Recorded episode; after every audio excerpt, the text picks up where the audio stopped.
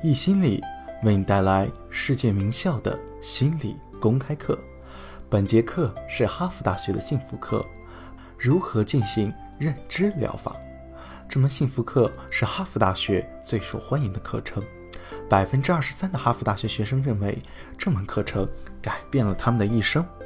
本门课的授课导师泰本也被誉为哈佛大学最受欢迎的导师。下面课程开始。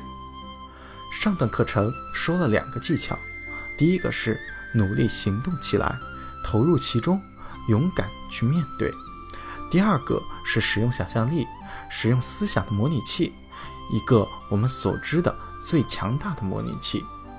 第三个是认知疗法，认知疗法已经被成功的运用了四十多年。马丁·斯雷格曼和贝克是认知疗法的创始人。认知疗法的内容是这样的，它的基本前提是思想驱动情感。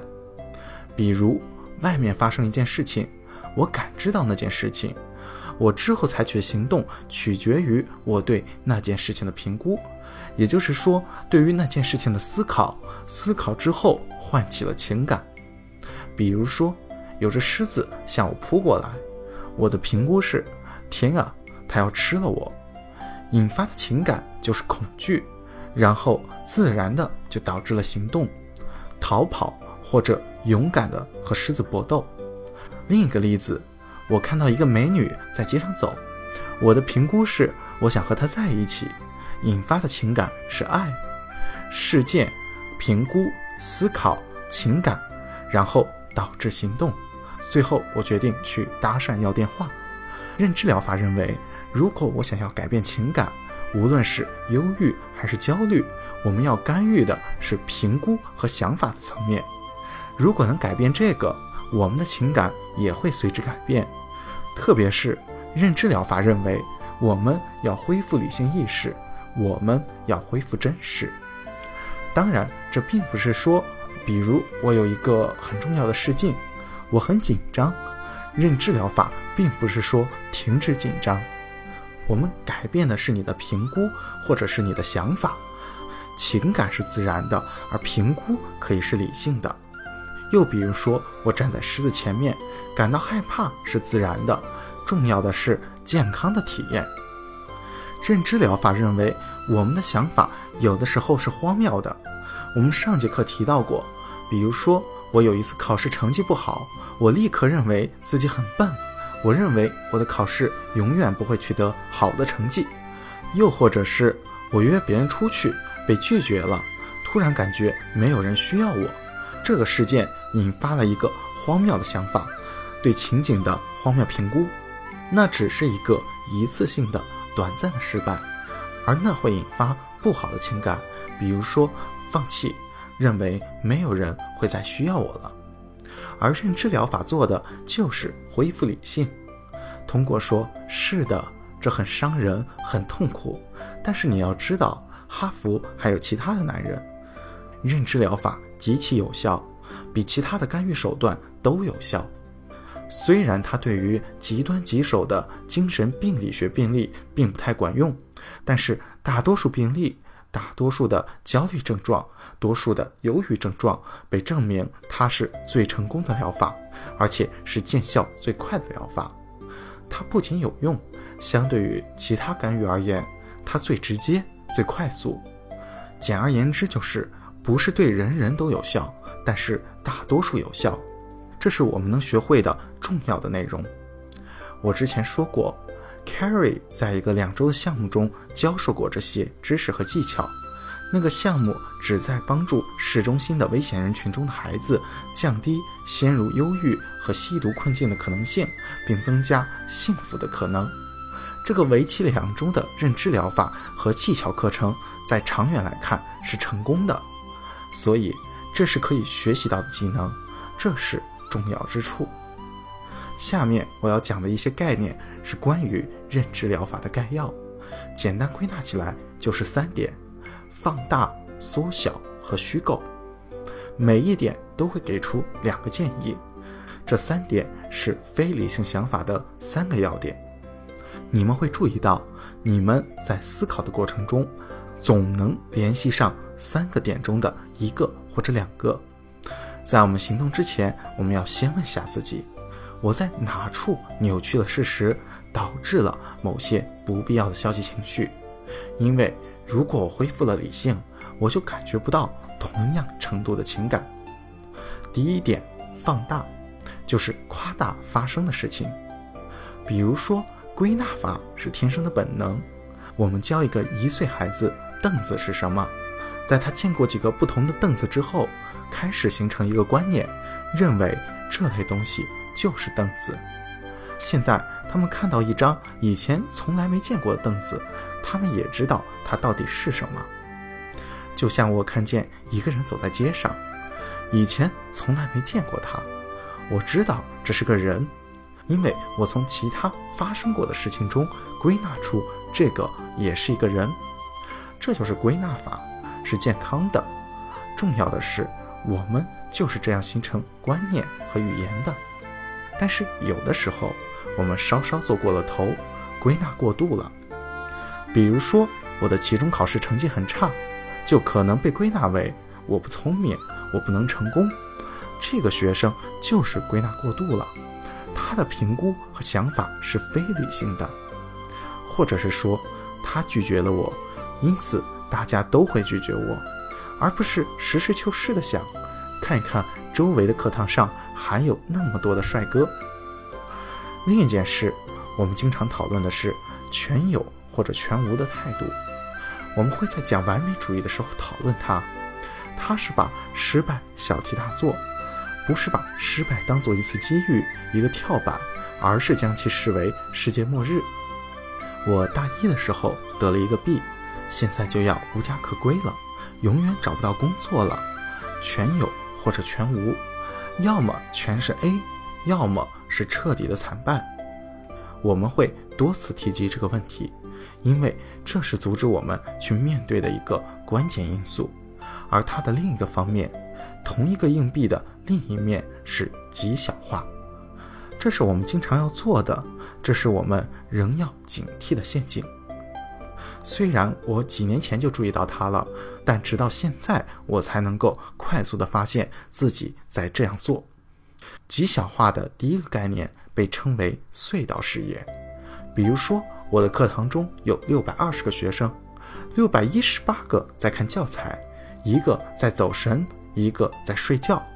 隧道视野是指，当我关注那个睡觉的人时，我会对自己说：“我的课程讲的肯定很无聊，让人犯困。”换过来说，六百一十八个学生正在睡觉，其中一个开小差，另一个听得非常入迷。我只会去关注那个听得入迷的人，我会说：“我是个好讲师，我非常受鼓舞。”再次强调，这些都是错误的认知。我也经常因此而困扰。我最近刚遇到这个情况。你们许多人看 Joe 的脱口秀，在 Joe 的脱口秀中，他讲的太快了，对于我而言超级的快，我感到自己好像落后了两拍。当我还在沉思前两个问题的时候，John 已经领先了一步，我落后了，感觉很迟钝。我也说了些后来让我后悔的话，只是一句话。没什么大不了的，但我专注在这个上面。我后来飞回家，飞回以色列，在飞机上，我一直在想这件事情，忽略了其他的事情。Joe 的脱口秀结束后两个小时，我那本书成为了畅销书，但是我完全忽略了这个，我根本没有去考虑。我一直在想那句话，我怎么说出来的？为什么没有更好的准备？等等。然后我突然想到，等一下，这是隧道视野，我把它缩小了，让我来把视野扩大一下。然后我对自己说，我说了一句让我后悔的话，但是这超赞呀，因为这是一件很有意思的事情，许多人在看，我的许多朋友都看过，而且非常的喜欢，这是一个很好的机会，我看到了更大的面。允许我自己做回一个人，虽然可能会感到后悔，但是总体上我能够用更加理性的目光去看待它。过去的时候，我可能要花几个月才能不想这句话，但是现在，通过视野变窄、评估想法、去掉非理性的影响，就能够更迅速的恢复，消除积极或者消极的影响。有隧道视野的人不会去留意其他六百一十八个专心听课或者睡觉的人，忽视了积极面的人，他们看到了那些，但是他们说这不重要。比起我的失败或者我做错的事，他们很微不足道。再举个例子，这是我曾经遇到的一个困境。我大四的时候申请奖学金，我得到的是剑桥的奖学金，我得到了卓恩·艾勒兹的奖学金。剑桥有四个奖学金，其中一个是 John Harvard 的奖学金，我得到卓恩·艾勒的奖学金是其中四个之一。在我得到后不久，我就知道了消息。但是我当时突然想到，为什么我没得到卓恩·哈尔的奖学金？他们之间除了名字之外没有任何的不同，但那是我脑袋中立刻想到的，对我而言是个非常重要的经历。我在那时候开始意识到，我们评估的重要性和威力，它是怎样决定甚至毁掉一件本该庆祝的事情。